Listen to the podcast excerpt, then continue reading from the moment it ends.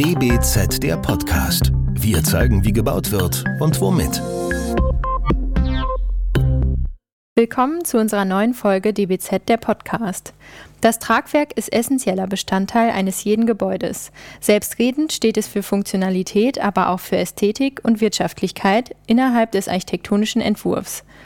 Vor dem Hintergrund der aktuellen Nachhaltigkeitsdebatte geraten Aspekte wie Kreislaufwirtschaft, Weiternutzung des Bestands, klimagerechte Bauweisen oder der Einsatz von künstlicher Intelligenz immer deutlicher in den Fokus der Tragwerksplanung.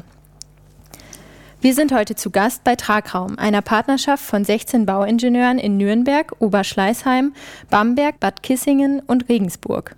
Mit Alexander Henschel und Oliver Schwenke wollen wir darüber sprechen, welche Rolle IngenieurInnen innerhalb des integralen Planungsprozesses einnehmen und wie sie zum notwendigen Umbau einer zirkulären Bauwirtschaft beitragen können. Aus dem DBZ-Team sind heute mit dabei Ina Löwsmann und Katja Reich.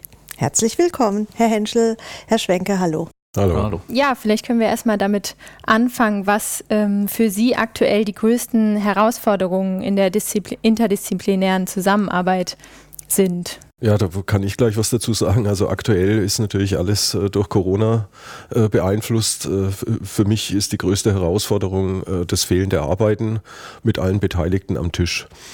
Das sich in die Augen sehen, Papier und Stift benutzen und die sich daraus ergebende Verlässlichkeit im Planungsprozess. Da arbeiten wir gerade dran, das trotz Corona und trotz Videokonferenzen hinzukriegen. Mhm wenn jetzt kein Corona wäre, haben Sie da auch irgendwie besondere, ja, äh, irgendwie Situationen, die oft schwierig sind, wenn man mit, äh, ja, zum Beispiel ArchitektInnen zusammenarbeitet? Also grundsätzlich ist es ja aktuell so, dass dieser, dass diese bauphysikalische Seite, alles was Schallschutz, Wärmeschutz ist, ja, rückt, rückt immer mehr in den Fokus und muss, muss sage ich mal, relativ frühzeitig natürlich auch schon abgestimmt werden, ja. Und da verschiebt sich so ein bisschen die, die Grenze von was geht zu bauen und was müssen wir bauen, um irgendwelche Regeln einzuhalten. Also das ist ja auch schon frühzeitig immer äh, alle, alle bauphysikalischen Details abzustimmen, ist, denke ich, eine, eine große Herausforderung. Frühzeitig schon.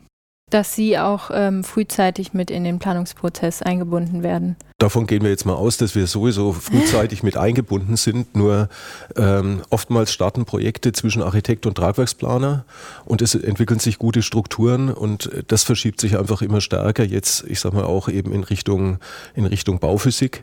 Ähm, und wenn es um zum Beispiel Unterbindung von Kältebrücken äh, geht, äh, müssen wir manchmal Details entwickeln, die wir aus der Konstruktion nicht mehr als optimal ansehen. Das sieht man auch an manchen Gebäuden dann. Also es entsteht dann einfach Konstruktionen, die, die eigentlich nicht angemessen sind, nur einfach aus dem Aspekt heraus, dass ich diesen, diesen Bauphysik oder bauphysikalischen Ansatz berücksichtigen muss. Ja? Also dieses alles muss eingepackt werden, äh, unter der Bodenplatte am besten noch, alles muss mit einem Isokorb abgetrennt sein. Äh, das sind teilweise Themen, wo man sagt, da hat das Tragwerk dann auch irgendwie drauf zu reagieren. Ähm, aber das geht halt auch nicht immer. Da muss man den Leuten natürlich das auch kommunizieren, dass man vielleicht einen anderen Weg gehen muss. Wie wurden Sie denn auf diese Art der Zusammenarbeit, die ja ganz äh, essentiell für Ihre Arbeit ist, äh, vorbereitet? Also gibt es vielleicht auch im Studium sogar schon übergreifende Projekte oder lernt man das erst in der Praxis und sollte es vielleicht schon früher losgehen? Also für mich ist es eine Mischung aus, äh, aus beiden. Ähm, also ich sag mal, Sie fragen ja eher im Passiv, wie wurde man darauf vorbereitet? Ich glaube, was wichtig ist, ist, dass man sich selbst darauf vorbereitet. Also es braucht auch schon während dem Studium ein entsprechendes Interesse. Ähm, und ich würd, würde immer empfehlen, dass man parallel zum Studium auch schon in Büros arbeitet. Ähm, das macht es einem sehr viel einfacher zu erkennen, wozu viele Theorie, die wir als Bauingenieure lernen, äh, am Schluss eigentlich notwendig ist. Ja, und also ich selber im Studium als, als Bauingenieur wird man auf sowas nicht vorbereitet. Aber worauf man sich natürlich vorbereiten kann, ist, dass man den, den Hintergrund hat, dass man diese Interdisziplinarität in den Projekten auch überblicken kann. Das kann ich natürlich nur, wenn ich mein eigenes Handwerk verstehe. Also das ist wichtig, dass man das gelernt hat. Nur dann kann man über den Tellerrand hinausschauen und kann dann natürlich auch einen Blick für die Arbeitsweise des anderen oder was muss der andere im Projekt ja auch leisten. Ne? Das ist ja immer, ist ja immer eine partnerschaftliche äh, Arbeit, so ein Projekt. Ja? Und das kann ich natürlich nur leisten, wenn ich weiß, wie weit ich mich in meinem, mit meiner Sparte selber bewegen kann. Das ist ein großes Thema quasi auch in der Lehre. Ja. Mhm. Können Sie das irgendwie noch ein bisschen konkretisieren? Also was für Eigenschaften müssen Sie äh, lernen oder mitbringen, um einerseits diese Zusammenarbeit gut zu meistern und andererseits auch Ihren Standpunkt gut zu vertreten? Also um den Standpunkt gut zu vertreten, so, so wie es der Herr Schwenke gerade gesagt hat, äh, Empathie. Einfach als, äh, als menschliche Eigenschaft. Äh, auch wenn wir jetzt gerade etwas gegen die Bauphysik äh, gesprochen haben, aber auch da ist es ja wichtig, äh, eine, eine, gewisse Empathie äh, zu haben.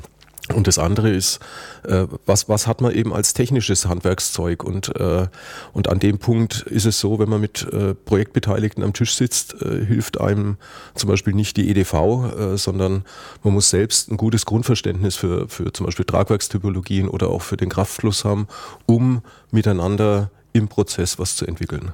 Und das Ganze ist einfach Kommunikationsfähigkeit. Ja, ich muss, ich muss natürlich ausdrücken können, was, was ich möchte oder was meine Schwerpunkte sind, indem ich auch verstehe, was die anderen wollen. Ja, man muss miteinander reden. Ja, es bringt ja nichts sozusagen, dass jeder seinen Standpunkt vertritt. Irgendwie einen Kompromiss muss man immer, muss man immer finden.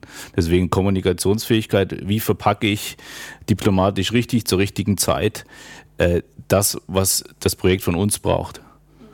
Ist ein ganz, ist ein ganz wichtiges Thema was man lernen muss, was man sicherlich auf der, auf der Uni oder auf der Hochschule äh, nicht beigebracht kriegt, aber was man natürlich in den Projekten, wenn man sie bearbeitet, einfach dann mitnehmen muss, ja, dass man in den Showfixen sitzt und in jedem Projekt sich das rauszieht, wie ist die Denke des Haustechnikers, wie ist, was für ein Schwerpunktthema hat der, hat der Architekt oder der Bauherr, was ist ihm wichtig, ja, und das ist immer neu, das ist immer anders, ja. Wir haben ganz viele Projektziele, die wir verfolgen können, ja, aber auch quasi vom Entwurf her, aber in jedem Projekt ist der Schwerpunkt ganz woanders, ja, und den muss man frühzeitig rausfinden und dann kann man das auch gut kommunizieren und dann fühlen die anderen Planungspartner sich auch abgeholt und dann entsteht auch was Gutes dabei. Wie kommt man denn zu so einem gemeinsamen Konsens oder wie oft muss man da auch Kompromisse eingehen und vielleicht anderen den Vortritt lassen? Das ist dann, das ist dann also unabhängig davon, sage ich mal, die, die Tragwerk oder das Tragwerk hat ja immer, sage ich mal, die, die oberste Funktion, es muss funktionieren. Ja? Also dieses, es muss halten, muss immer über allem stehen. Ja? Alles andere, was dazukommt, sei es Haustechnik, sei es, sei es Bau, ist immer ein Komfortthema. Aber im ersten äh, Moment muss es auf jeden Fall halten, es muss tragfähig sein, es muss einer später da seinen Stempel drunter machen, dass es standsicher ist und alles andere spielt sich darum ab.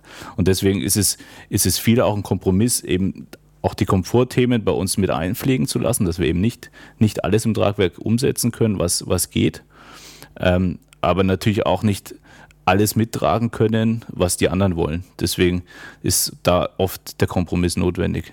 Also von daher kann man auch sagen, wann, wann müssen wir, also, also erstmal Kompromisse klingt in dem Fall für mich zu negativ.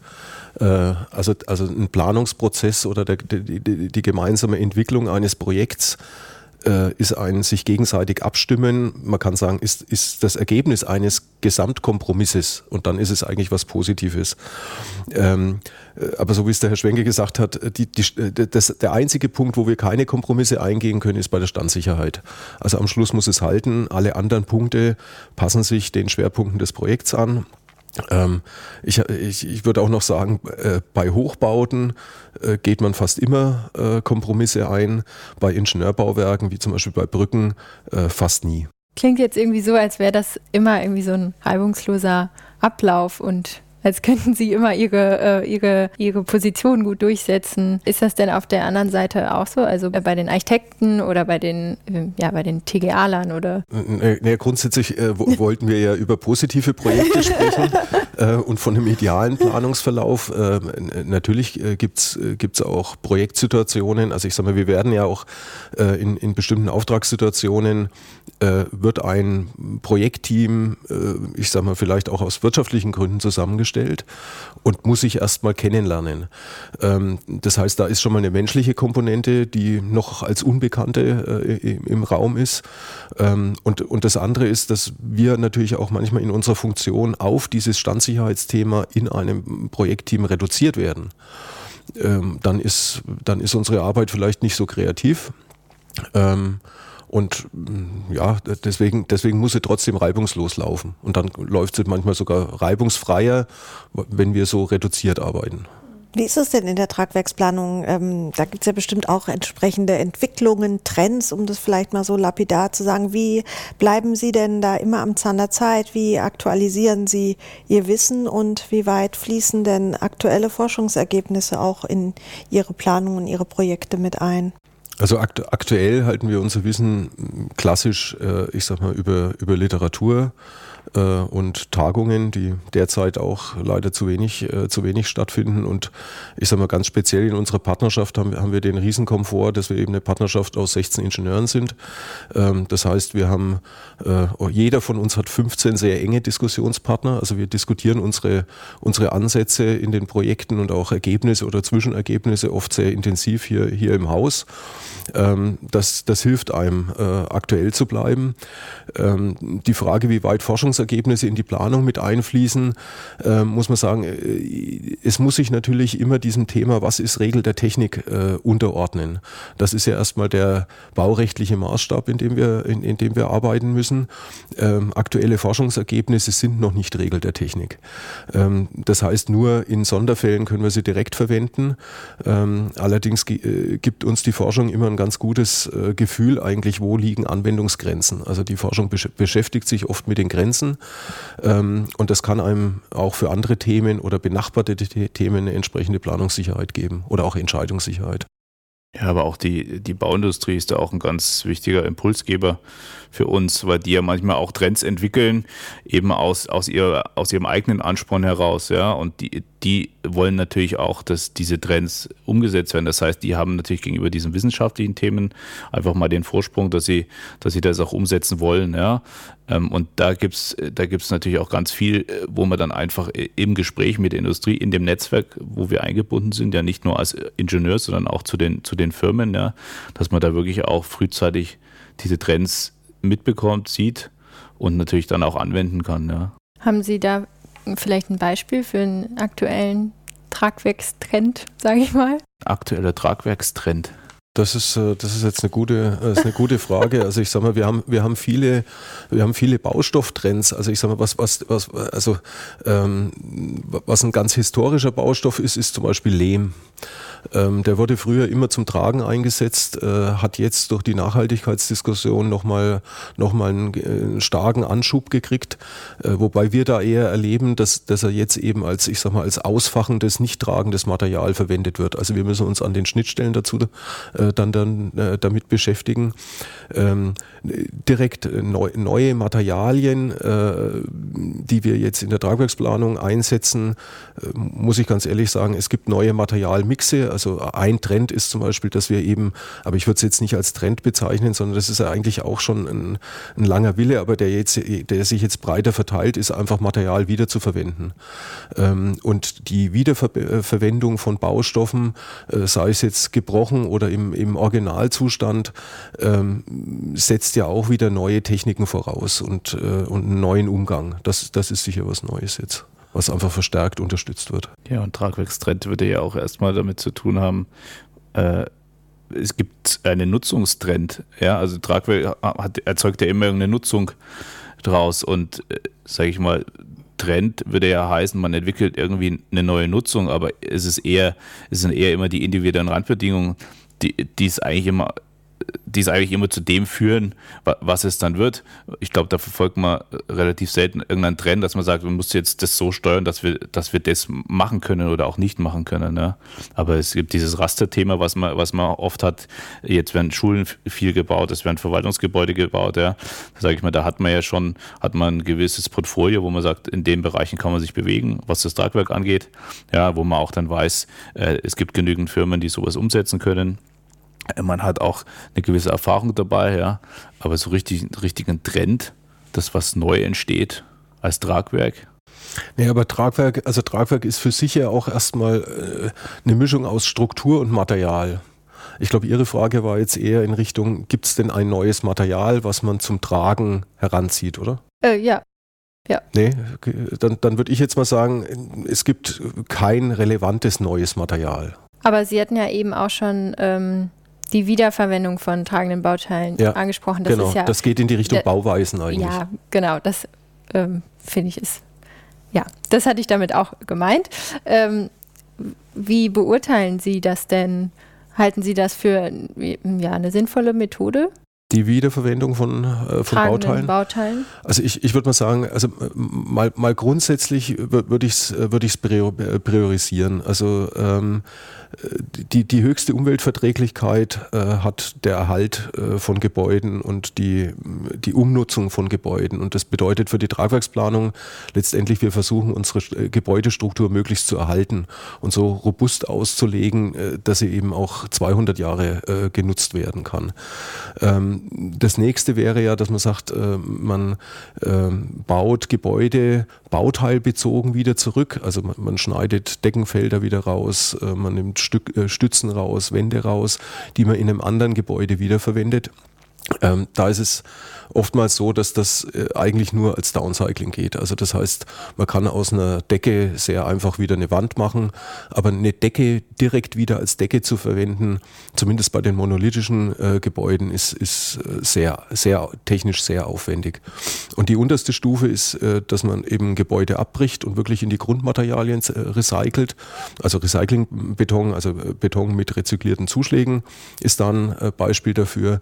Ich würde mal sagen, alle drei Wege äh, sind wichtig, dass die eine höhere Bedeutung kriegen. Also weil bisher leben wir im Bauwesen auch in einer Wegwerfgesellschaft und das passt eigentlich nicht äh, zum Gebäude. Sie haben es gerade schon erwähnt, also Tragwerke, Gebäude sollten auch möglichst robust sein, um äh, langlebig zu sein, viele Nutzungen zu ermöglichen.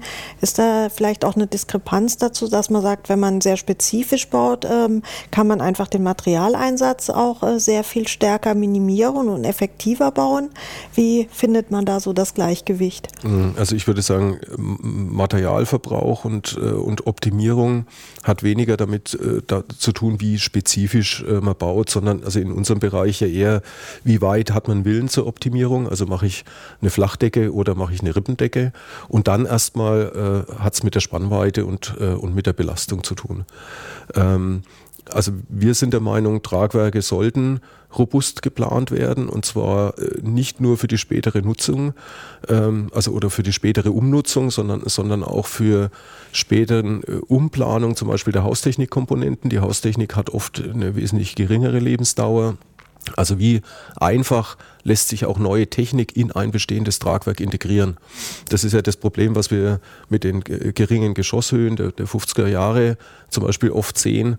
Äh, da scheitert es an der, äh, an der Geschosshöhe. Da könnte man jetzt sagen, warum legt man die Knicklänge der Stütze nicht für einen halben Meter mehr aus, baut es einfach einen halben Meter höher, wäre im Materialverbrauch nicht spürbar. Ja, und es muss sich ja auch äh, beides nicht ausschließen. Also wenn wir sozusagen spezifisch bauen, bauen wir das ja manchmal auch für eine bestimmte Nutzung, wo ich sage, okay, ich, ich habe nicht zu erwarten, dass in einem Krankenhaus in 20 Jahren auf einmal was anderes ist. Ja, es gibt ja gewisse Nutzungen, die sagen, okay, die sind relativ vorausschaubar. Alles andere, sage ich mal, ist nicht vorausschaubar, kann flexibel sein, aber das kann natürlich auch spezifisch sein, zum Beispiel in, dem, in der Umgebung, wo man es macht.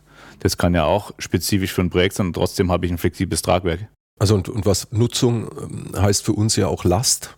Äh, also die Lastannahmen leiten sich aus der Nutzung ab.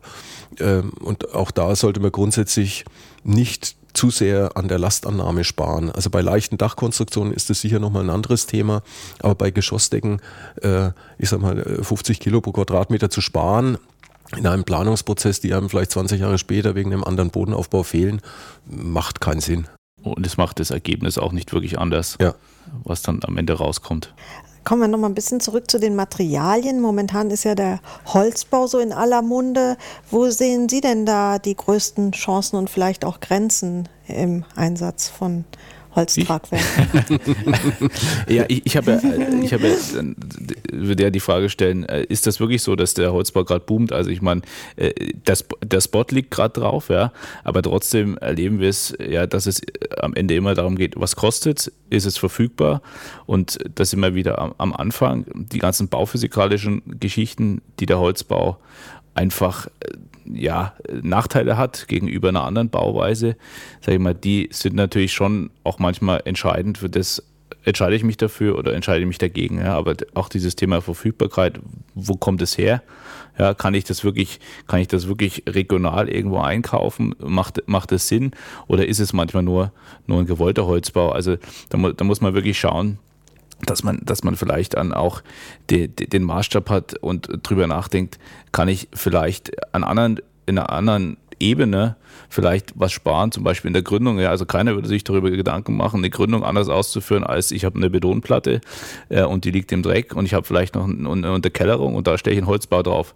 Dann würde ich sagen, okay, dann schauen wir doch erst einmal, was kann denn die Gründung noch hergeben? Können wir die vielleicht optimieren, dass wir da unten eben nicht so viel Beton versenken und können vielleicht den benutzen, um äh, was Flexibles, Robustes oben drauf zu machen und der Beton in, in der sozusagen in der minimierten Masse dann dem Holz, sage ich mal, was für die ganzen Ausbaugeschichten, Fassade zum Beispiel, ja, äh, dem natürlich dann Vorteil zu verschaffen. Also dann ist es die Mischung und nicht, nicht dieser Zwang, äh, unbedingt Holzbau einsetzen zu müssen. Wenn ich dann auch noch daran denke, ich habe einen Aufbeton drauf, ja, einfach nur um die, um die Masse herzukriegen, kriege ich ja später ganz schwer wieder getrennt den Beton vom Holz. Also ist, ist äh, gerade natürlich aktuelles Thema. Auch in vielen Projekten werden wir gefragt, was, was geht denn oder was wäre denn, wenn wir es in Holz bauen müssten. Also da beschäftigen wir uns in jedem Projekt immer damit, ja.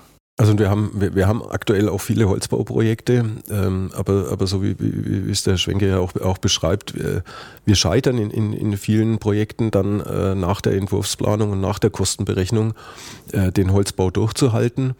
Ähm, und äh, eben mein, der Holzbau boomt und Sie haben gleichzeitig gesagt, er ist in aller Munde. Ich würde sagen, ja, er ist in aller Munde.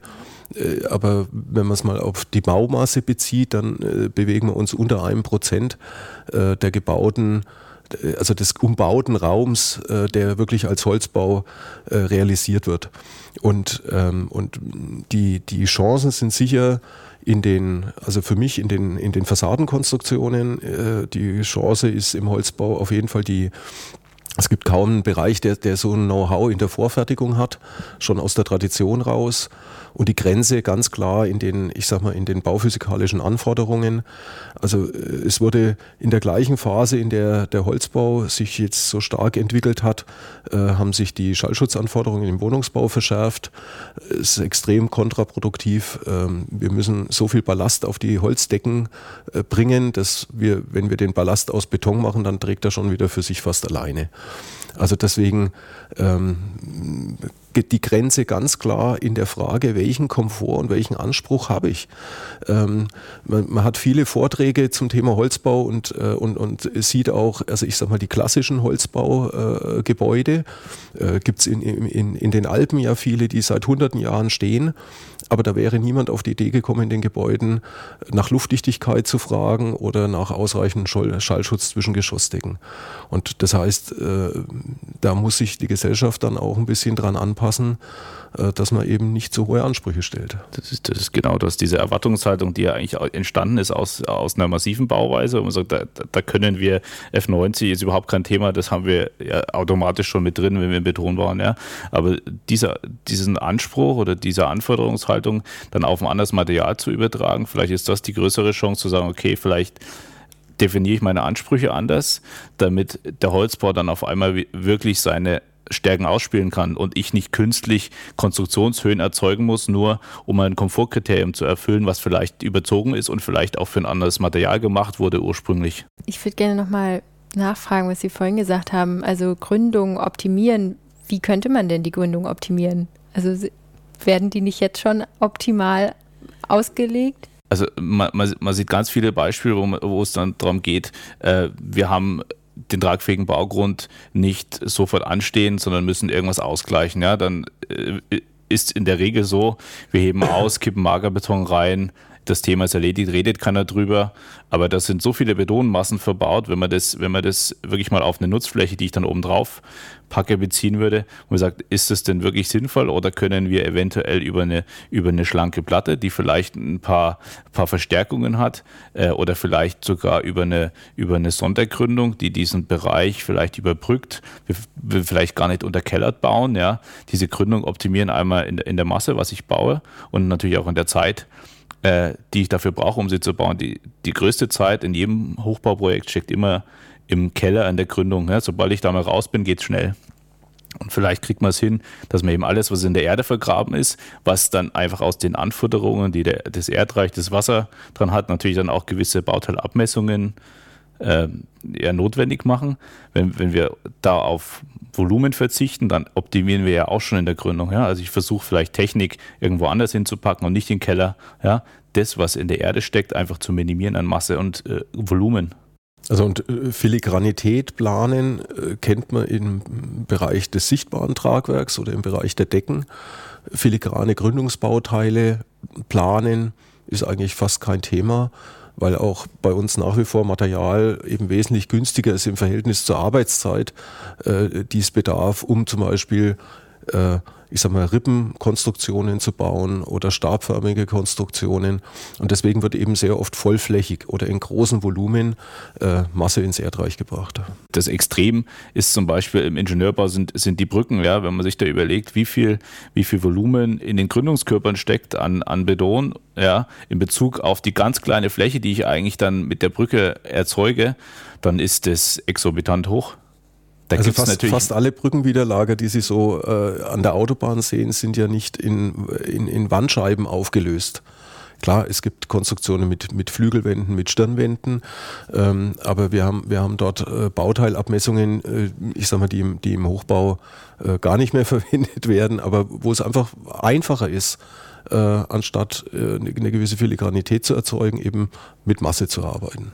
Und das wird gerade noch nicht gemacht, weil eben die Arbeitszeit teurer ist als das Material, was Ganz klar, ganz klar. Ja. Und also, weil, also weil auch kein sichtbarer Anspruch dahinter mhm. steckt. Wenn wir dann nochmal auf die, das Thema Ökobilanzen auch von solchen Baustoffen eingehen, Stahl, Beton, lässt sich das dann auch anders äh, noch weiter reduzieren, außer jetzt durch eben Masse oder eine mögliche Filigranität? Also, die, die, also ich, ich würde nach wie vor sagen, also überhaupt erstmal den Einsatz und zwar bei jedem Baustoff den, den Einsatz zu optimieren, Ma Masse zu minimieren, ist mal, ist, ist mal das einfachste Instrument, um eine, äh, um eine CO2-Bilanz äh, gut darzustellen. Ähm, beim Beton äh, gibt es, ich sag mal jetzt mal bautechnisch natürlich das Thema, dass der Zement letztendlich äh, der Anteil ist, der für die schlechte CO2-Bilanz äh, sorgt. Ähm, da wird, also da sind wir jetzt wieder bei dem Thema mit äh, aktuelle Forschungsergebnisse. Da wird im Moment ja sehr intensiv dran äh, geforscht, wie weit man Zement substituieren kann. Äh, muss man sich aber auch klar machen, bis das dann wieder zugelassene Baustoffe sind, äh, wird auch noch ein bisschen äh, Zeit vergehen. Das Hauptargument beim Beton ist die Langlebigkeit. Ähm, wir, wir können natürlich Betonbauwerke erzeugen, wenn wir sie nicht selbst äh, ungezwungen abbrechen, äh, kann ein Betonbauwerk 200, 300 Jahre doch ohne Probleme stehen. Und dann ist die CO2-Bilanz äh, nicht mehr schlecht. Schlecht ist sie nur, wenn wir nach 20 Jahren äh, Bürogebäude abreißen. Muss man ganz klar sagen. Und ich meine, und beim Stahl, ähm, der Stahl ist ein, hervorragend recycelbares Material. Natürlich, wenn ich einen Stahlbau immer komplett einschmelze, um danach wieder äh, äh, Profilstahl zu erzeugen, dann ist die Bilanz nicht gut. Aber beim Stahl wäre es überhaupt kein Problem, eine Wiederverwendung, äh, indem man einfach da, dadurch, dass wir ja genormte Profilreihen haben, ähm, die müssten ja nur wieder in andere Längen ergänzt werden, aber das lässt sich ohne Probleme machen. Und, äh, und der Stahlhandel ist eigentlich schon so organisiert, dass er ja sowieso profilweise auf Längen äh, lagert verlagert, könnte man, äh, könnte man damit die CO2-Bilanz noch besser machen. Meines Erachtens ist sie beim Stahl gar nicht so schlecht. Aber es, es, ging ja auch, es ging ja auch um Ökobilanz, ja. Und ein wesentlich, wesentlicher Punkt, der jetzt aber jetzt unabhängig, ob ich in Stahl oder Beton baue, ja, es geht ja darum, den Energieaufwand äh, zu reduzieren. Das heißt natürlich auch zu schauen, wenn ich am Punkt X baue, was habe ich denn da vielleicht im Umkreis verfügbar? Ja, wenn ich quasi alles über Ländergrenzen hinweg herfahren muss äh, und wenn es das Holz aus Sibirien ist zum Beispiel, ja, ist es dann noch, ist es dann noch wirklich nachhaltig? Wenn ich nicht lieber irgendwas nehme, was da, wo ich baue, vielleicht vorhanden ist und ich muss es einfach nur 50 Kilometer weit fahren? Das ist äh, ja auch mal was materialunabhängig ist. Also das ist ein ganz, also sehr gut, das ist ein ganz wichtiger Aspekt, weil wir haben überhaupt keine Hemmungen derzeit äh, aus, äh, ich sag mal, aus Österreich äh, zum Beispiel auch Holzbauteile nach Norddeutschland zu fahren, ja, oder äh, Fertigteile aus unserer Region auch durch ganz Deutschland zu fahren. Ähm, da macht eigentlich die Energie für den Transport die Ökobilanz des Baustoffs kaputt nicht der Baustoff selber. Wird darauf denn zu wenig geachtet? Müsste sich da irgendwas ändern von den Regularien? Ja, also ich sage mal, die, die Frage ist, helf, helfen Regularien oder hilft nicht letztendlich immer nur äh, der Preis?